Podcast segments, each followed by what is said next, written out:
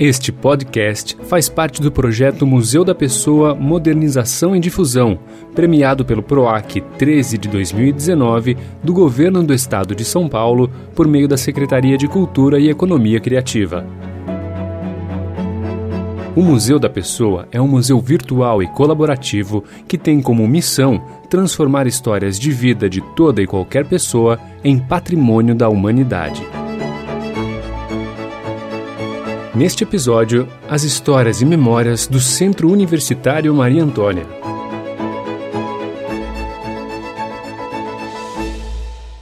Hoje, o Centro Universitário Maria Antônia é um espaço de mediação de ações de cultura e extensão da Universidade de São Paulo com a sociedade, com uma programação de exposições, cursos, debates, encontros com intelectuais e profissionais e apresentações artísticas o centro reforça o simbolismo de sua constituição como espaço de afirmação democrática e dos valores libertários que marcaram os anos 60. Entre 1949 e 1968, o conjunto dos edifícios da Rua Maria Antônia 294 abrigou a Faculdade de Filosofia, Ciências e Letras da USP, onde lecionaram e estudaram muitas das principais personalidades brasileiras em vários campos da política, da cultura e da ciência. Em outubro de 1968, houve a chamada Batalha da Maria Antônia, envolvendo estudantes de posições ideológicas opostas e a polícia, o que resultou na depredação do prédio principal da Faculdade de Filosofia. Os cursos da antiga faculdade passaram a acontecer na cidade universitária, no Butantã. Em 1993, a USP retomou o prédio Rui Barbosa e inaugurou o Centro Universitário Maria Antônia. Em 2017, foi reaberto ao público outro edifício do complexo, o Joaquim Nabuco, em 2018, o governo do estado devolveu à USP o prédio Duque de Caxias, na rua Doutor Vila Nova. Neste podcast, você vai conhecer algumas das histórias e memórias da Maria Antônia na ótica de quatro pessoas com histórias de vida ligadas a este conjunto de prédios. A arquiteta, urbanista, professora, pesquisadora e ativista Hermínia Terezinha Menon Maricato eu me lembro que nós fizemos um cartaz na época, só acabarão com a Uni quando matarem todos os estudantes. O jornalista, escritor e artista plástico Alípio Freire. O movimento estudantil, vários dos organismos dele funcionavam ali na Maria Antônia perto, tipo a Uni, a UE e tal. Depois era ali que ferviam as discussões. A professora titular de design na Universidade de São Paulo, Maria Cecília Losquiavo dos Santos. A Maria Antônia era um point, né? era essa muvuca que os jovens adoram. E o fotógrafo Hiroto Yoshioka. Mas eu sempre tinha uma informação do que estava acontecendo no monumento universitário. Até que um dia me falaram: olha, está tendo umas coisinhas lá na, na, na Maria Antônia.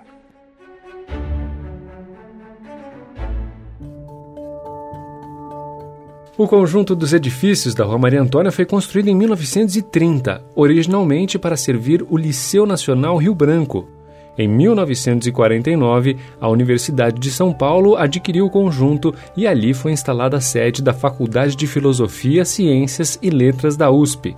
O bairro Vila Buarque era composto por diversas instituições de ensino, como lembra o Alípio Freire. Não só Maria Antônia era o centro, ali era um lugar central para o movimento estudantil. Na Doutor Vila Nova, você tinha o pessoal de economia. Descendo mais adiante, você tinha o pessoal de sociologia e política. Depois, você ia em direção para cima um pouco, você pegava a Rua Maranhão, você tinha a FAO. Aqui confluíam várias entidades de ensino. E aqui a gente ouve o relato do que a Hermínia Maricato encontrou ao entrar, nesta época, na Faculdade de Arquitetura e Urbanismo da USP. Eu entrei na Arquitetura e Urbanismo da USP que era ali do lado da Maria Antônia, no casarão dos penteados. Aí foi uma revolução na minha vida, né? Porque eu saio justamente de um ambiente de mentalidade pequeno-burguesa para entrar numa escola que era uma escola da elite paulistana. Mas não era qualquer elite, era uma elite progressista, era uma elite ligada às artes. Eu aprendia demais a cada dia. E, e aí veio todo o clima da, de ascenso do movimento estudantil, que era uma coisa que eu nunca tinha tido acesso. Eu tinha realmente alguma coisa que me levou a abraçar sempre a luta pela justiça social. E aí na FAO eu entro como uma cabeça meio conservadora e ela se revoluciona totalmente.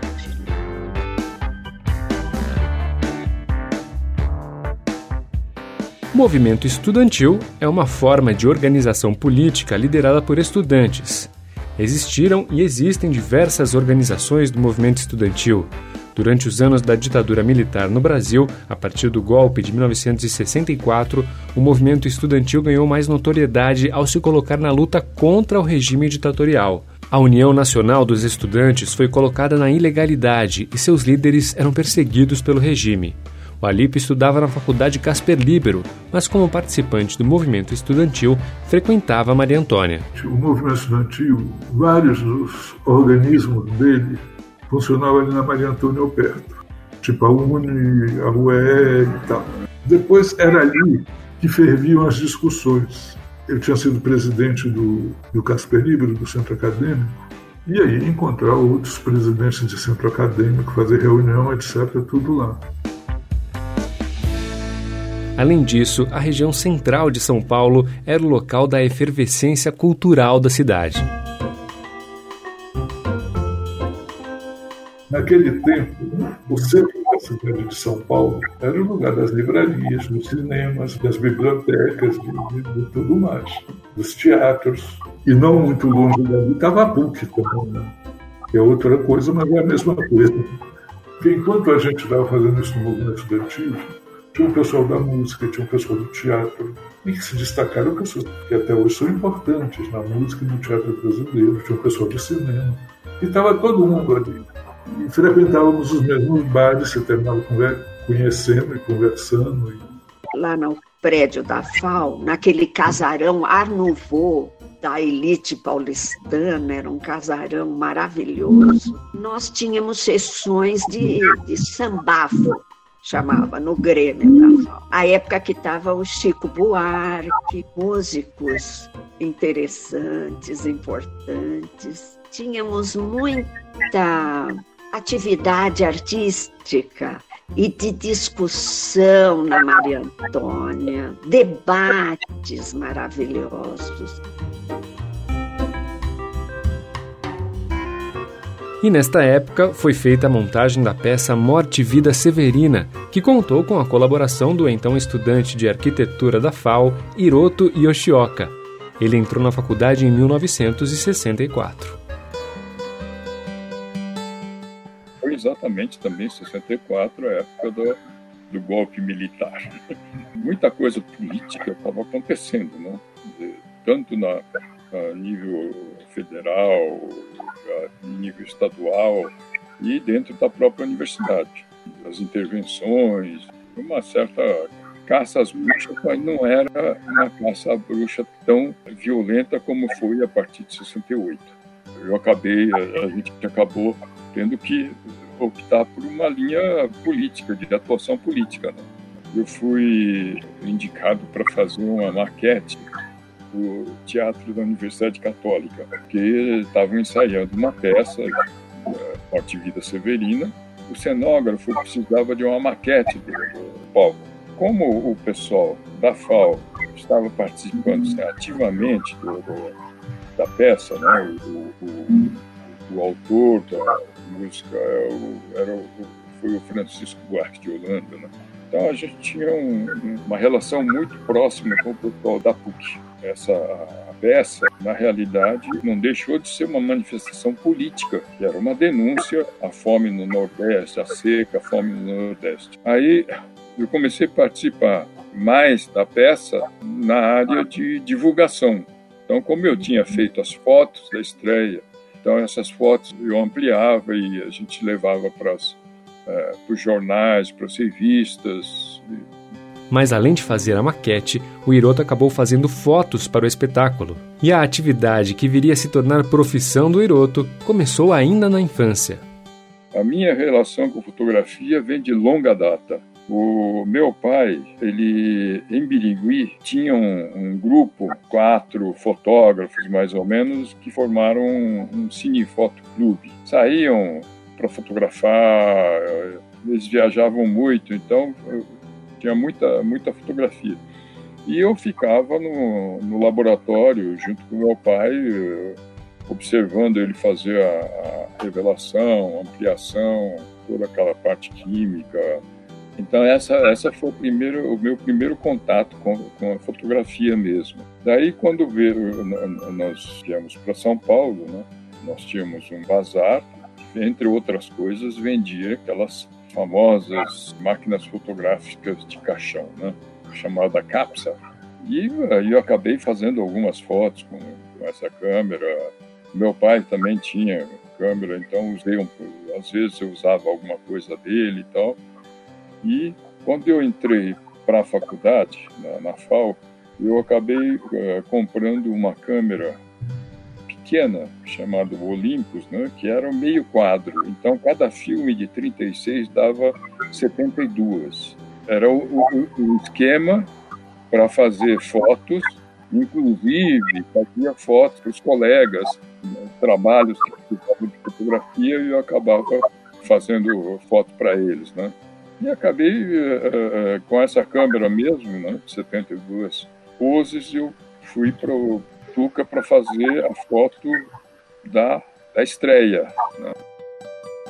Enquanto isso, a então estudante de arquitetura Hermínia Maricato interagia com o movimento estudantil e com a cena cultural, fazendo cartazes. E aí eu comecei a trabalhar com um grupo de artes gráficas. E nós fazíamos cartazes para a UNE e para a UE. Eu me lembro de cartazes maravilhosos que nós fazíamos no laboratório da FAO de fotografia e depois fazia serigrafia à mão. Recebia lá o Zé Dirceu, que era presidente da UEE. Nós fazíamos cartazes também para os teatros em São Paulo e às vezes ganhávamos alguma coisa. Como era uma turma muito grande, não, ninguém se sustentava com aquilo. Né? E os cartazes para o Plínio Marcos, para Ruth Escobar. Ao mesmo tempo que eu estava começando a tomar contato com tudo aquilo, você tem uma cassação dos professores que eram os mais importantes dentro da FAO, os ideólogos, que foi o Vila Nova Artigas, o Jean Metrejean, e depois de um tempinho, mais de um ano, nós tivemos a prisão do Sérgio Ferro, do Rodrigo Lefebvre. Foi como se o nosso chão tivesse sido retirado. E eu que estava começando a conhecer tudo aquilo, estudar a sociedade brasileira, estudar a produção do espaço, estudar muito de, da história não é, do Brasil e da sociedade capitalista, eu me vi, de repente, numa linha de frente. Porque os nossos predecessores, aqueles que nos inspiravam, tinham sumido. Muitos colegas foram presos, muitos desapareceram. Um período dolorido demais.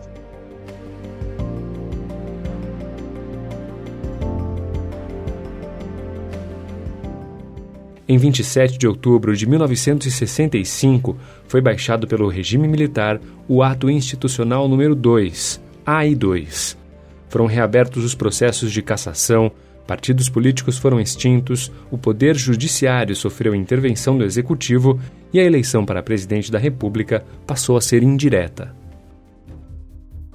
Paralelamente a isso aí, né, eu fui participar de um congresso da União Estadual dos Estudantes, da UE, em Piracicaba. Eu fui como um dos representantes da FAO. Só que de Piracicaba voltei primeiro secretário da UE. Próxima, Maria Antônia tinha a FAO e tinha a economia da USP e fora a sociologia política. Não era da USP, mas o pessoal frequentava muito lá. Eu ia na Maria Antônia mais para participar de uma ou outra reunião. Quando foi decretado o ato 2, o ato institucional 2, que acabou com as, a UNE, acabou com uh, as UES, etc. Tal, né?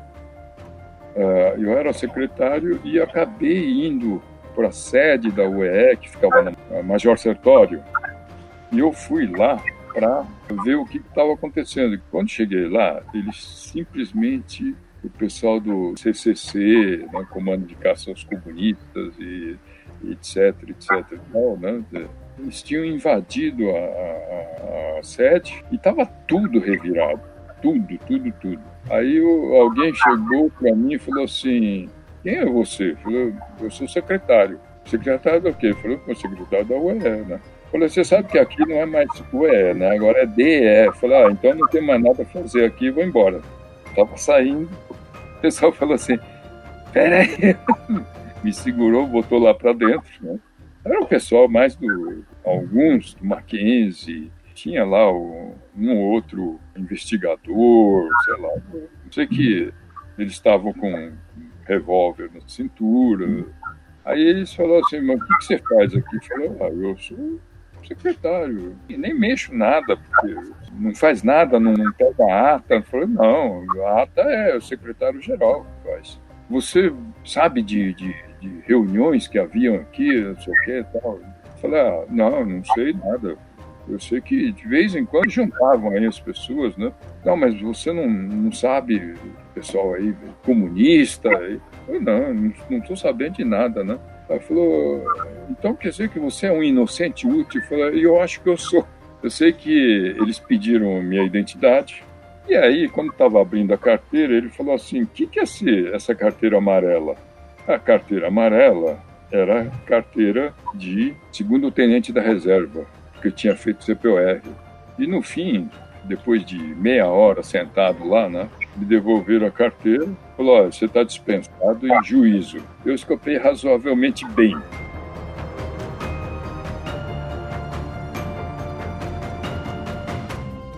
Bom, eu morria de medo, porque eu era muito nova. Mas eu tava, a gente estava firme. Eu me lembro que nós fizemos um cartaz na época.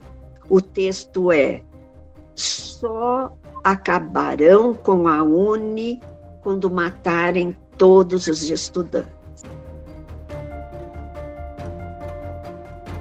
O famoso episódio da Batalha da Rua Maria Antônia aconteceu em outubro de 1968. Desde julho daquele ano, o prédio da Faculdade de Filosofia estava ocupado por estudantes que se reuniam constantemente em assembleias sob o olhar atento da repressão. Então, os estudantes resolveram fazer um pedágio para angariar fundos para o congresso da Uni, que aconteceria naquele ano. Revoltados com a iniciativa, estudantes de ideologia oposta e integrantes do CCC, o Comando de Caça aos Comunistas, resolveram atacar os uspianos com pedras e entulho a partir do prédio do Mackenzie, que fica do lado oposto da mesma rua.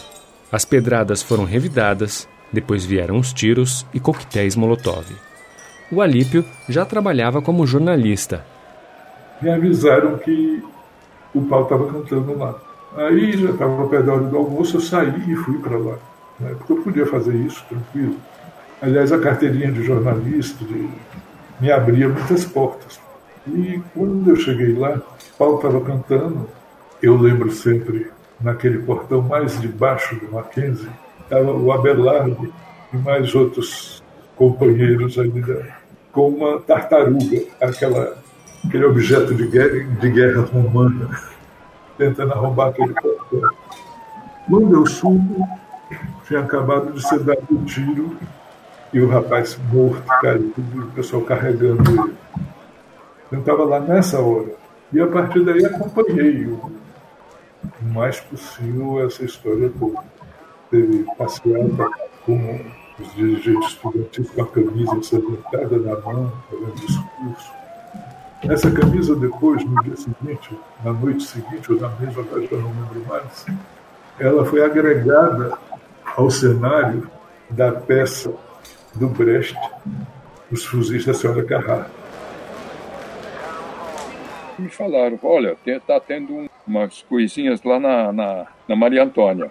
Quando eu fui lá, dizer, no dia anterior, tinham matado o secundarista lá. Porque tinha muita gente que eu conhecia lá. Aí eles falaram assim, olha, tem um, um rapaz aqui que mora no, no quarto andar aqui do, do, prédio aqui, perguntou se você não quer fazer a foto do, lá de cima lá, né? E aí que eu, que eu fiz as, essas fotos que estão aí no, no revolver. Né? Quer dizer, eu tinha a área da parte de trás do prédio, o apartamento dos fundos, eu tinha visão do que estava acontecendo dentro do Mackenzie e na parte da frente eu tinha a visão do, da filosofia.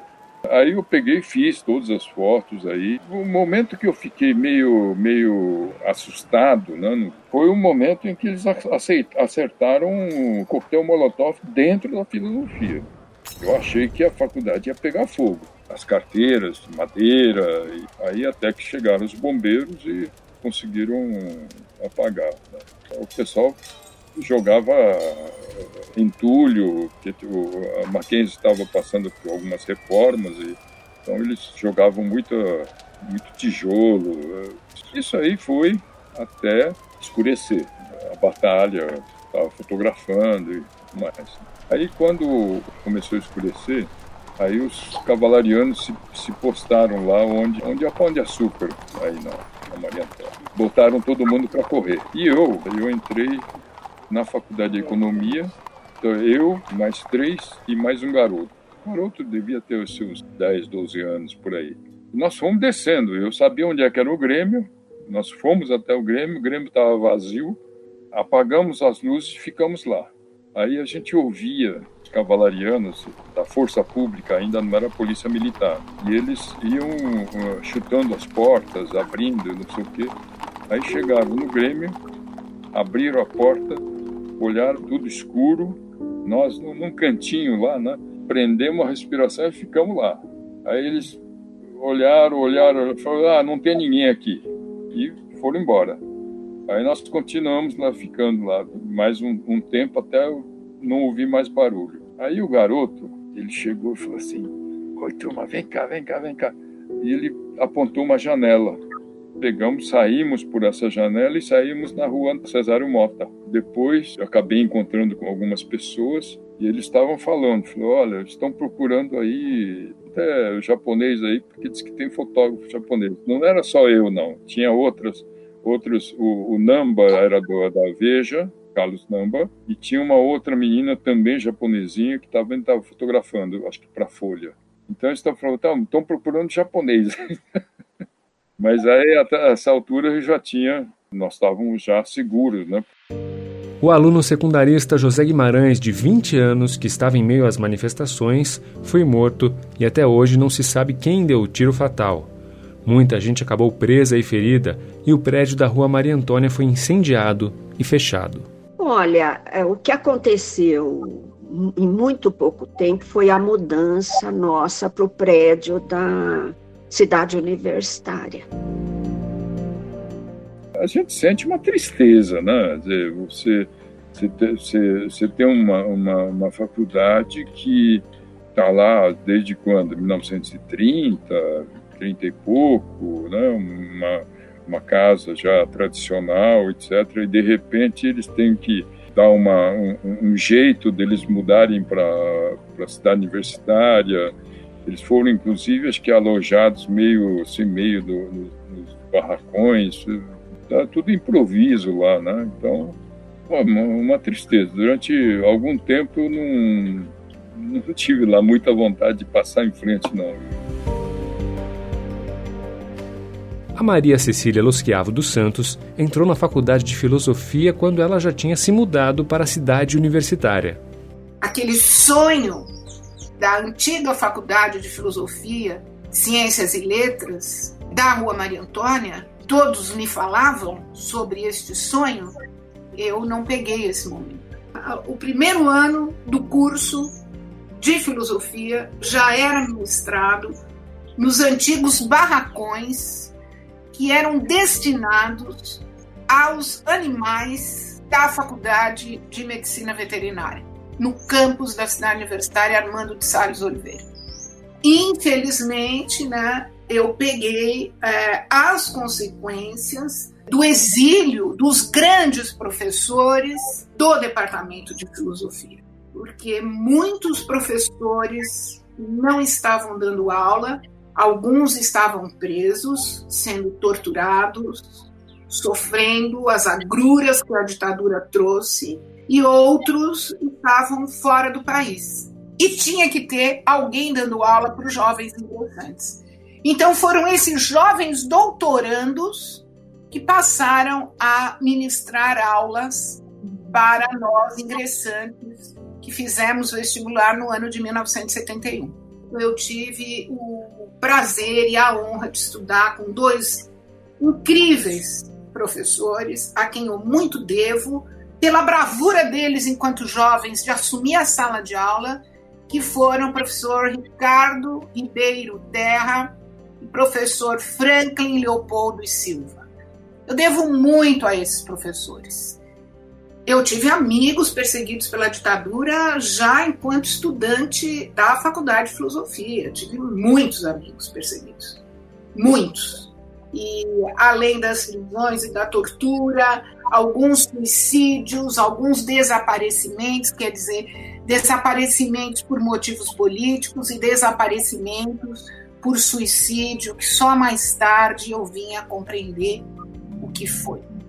Os fatos não eram claros. Havia polícia disfarçada nas, dentro da sala de aula, que era muito perceptível, digamos, o visual dessas pessoas que estavam ali infiltradas, e havia uma sensação de medo. E a palavra que eu mais ouvia lá nos barracões era não, mas na Maria Antônia não era assim. Eu cresci naquele ambiente, me formei profissionalmente ali, mas sempre ouvindo né, essa, essa história. Entre os presos políticos da ditadura militar estava Alípio Freire, militante da Ala Vermelha, aos 23 anos de idade. A Ala Vermelha era uma dissidência do PCdoB, uma dissidência de 66, 67, e eles tinham uma base grande lá na Casper Libero, e eu terminei me identificando com eles. E termino em 31 de agosto de 69 sendo preso por causa da minha militância. Nós éramos presos pela Operação Bandeirante, e a partir de, de 7 de setembro de 69 ela é transformada no DOI-CODE. Dali foi mandado para o DOPS, Aí, aí é a fase de interrogatório.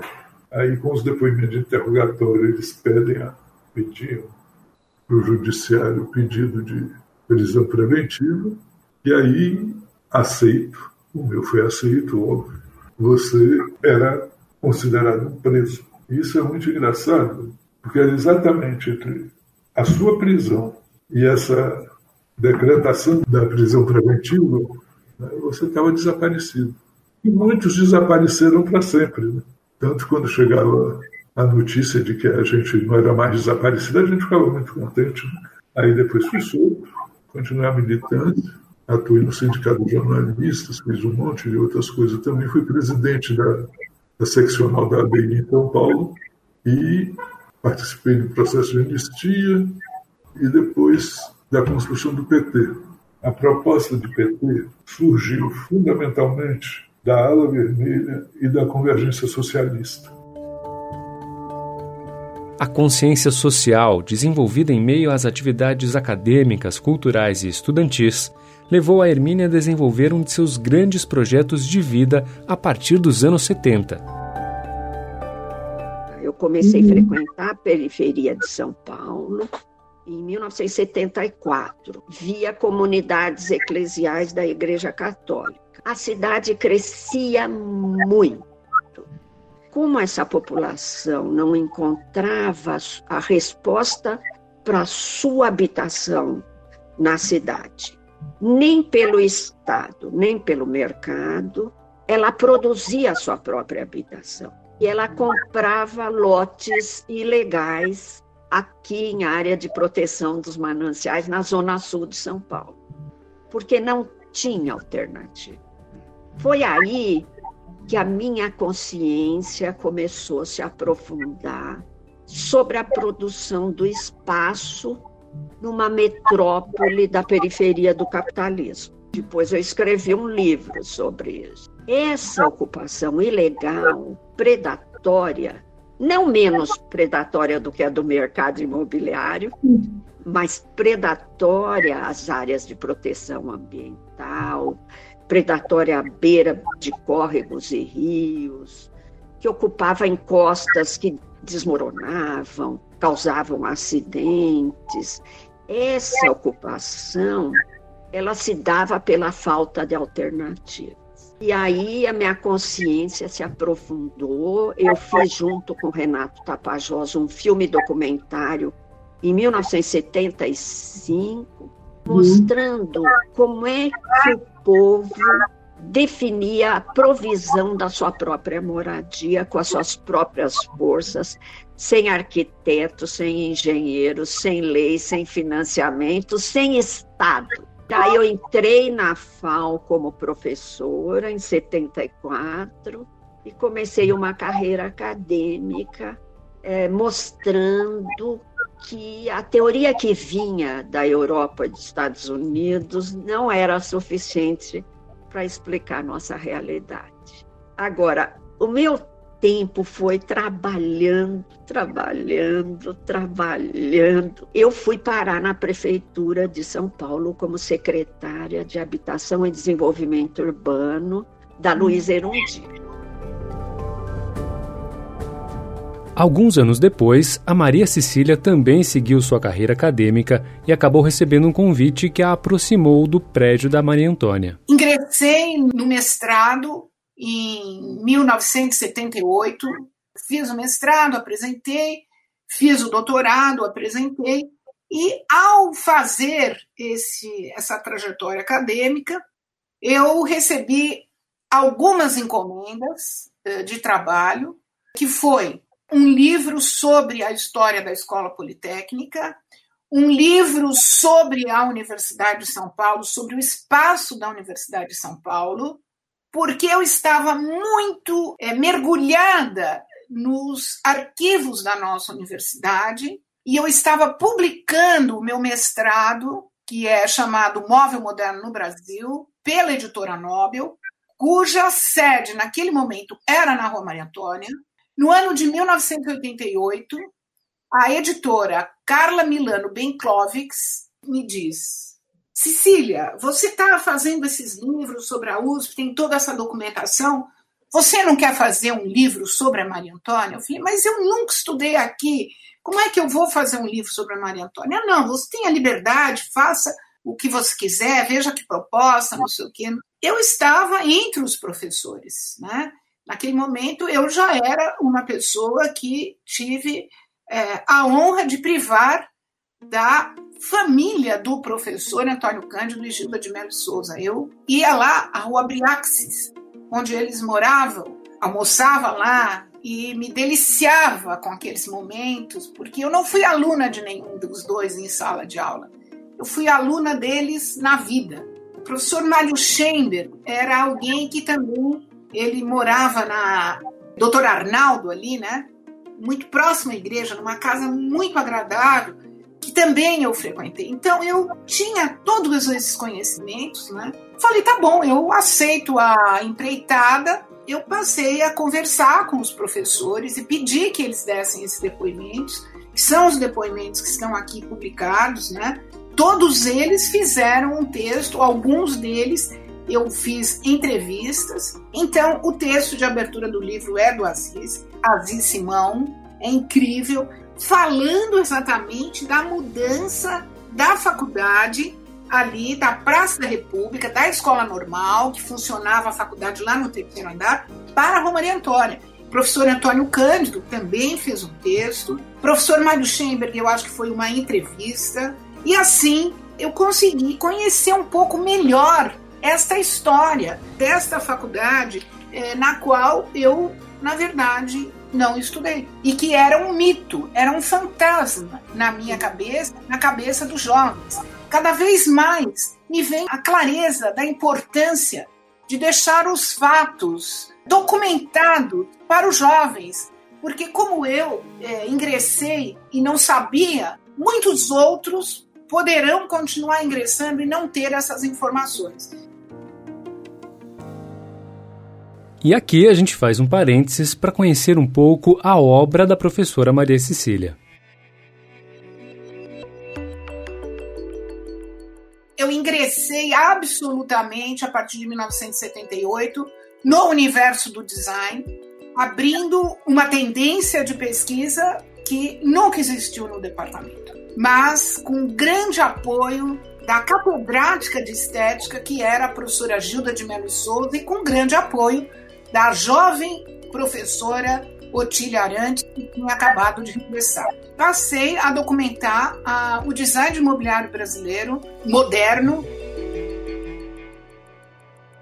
Eu levava meu filho para o colégio Dante Alighieri e eu passei a observar um fenômeno ali, aquela alça de acesso para a Avenida Paulista, quem está chegando, doutor Arnaldo, embaixo ali, naquele baixio ali da alça de acesso, eu passei a observar uma comunidade de pessoas que moravam na rua e que utilizavam exatamente os descartes de produtos industriais de imobiliário que eu tinha acabado de estudar e de fotografar e de entender o processo produtivo e de quanto que o Brasil lutou para poder produzir determinadas peças. Então eu passei a ver aquela tecnologia que todos esses designers tinham detalhado para mim, eu passei a não entender o descarte daquele imobiliário. E então eu passei a me aproximar desses ambientes e fui entender. E no ano de 1993 eu publiquei e apresentei no Rio de Janeiro, no encontro da UFRJ, um trabalho chamado Perto dos Olhos e Longe da Razão aspectos do design no habitat informal dos moradores de rua. Aí eu passei a examinar as condições de adaptação que essa população cria para viver na rua, desprovida da casa, e como essa população desenvolve estratégias de reutilização desse descarte para criar aquilo que eu chamo de habitat informal. 25 anos depois da fatídica batalha, em 1993, o prédio da Rua Maria Antônia foi devolvido à Universidade de São Paulo. Hoje, ele abriga um centro universitário que leva justamente o nome da rua que virou símbolo de resistência. E as atividades desenvolvidas ali são discussões e novas experiências em cultura, arte e direitos humanos. Olha, quando me perguntam sobre essa época e minha relação hoje com ela, eu costumo responder com a música do Gonzaguinha. Começaria tudo outra vez se preciso fosse, meu amor. A chama no meu peito ainda queima, saiba, nada foi em vão. É isso. Não me arrependi de nada que eu fiz, não... só gostaria de ter feito melhor e que tivesse dado certo.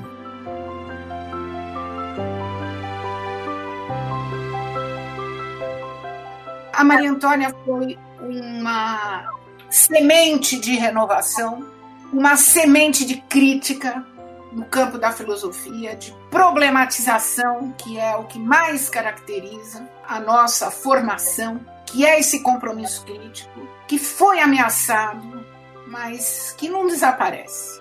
Essa semente, ela brota. Ela brota porque ela é regada pela esperança e pela adrenalina que os jovens injetam nas nossas vidas. 20 anos após os acontecimentos entre Mackenzie e USP, é, exatos 20 anos, nós tivemos uma Constituição democrática que está vigente e que garante a nós a liberdade.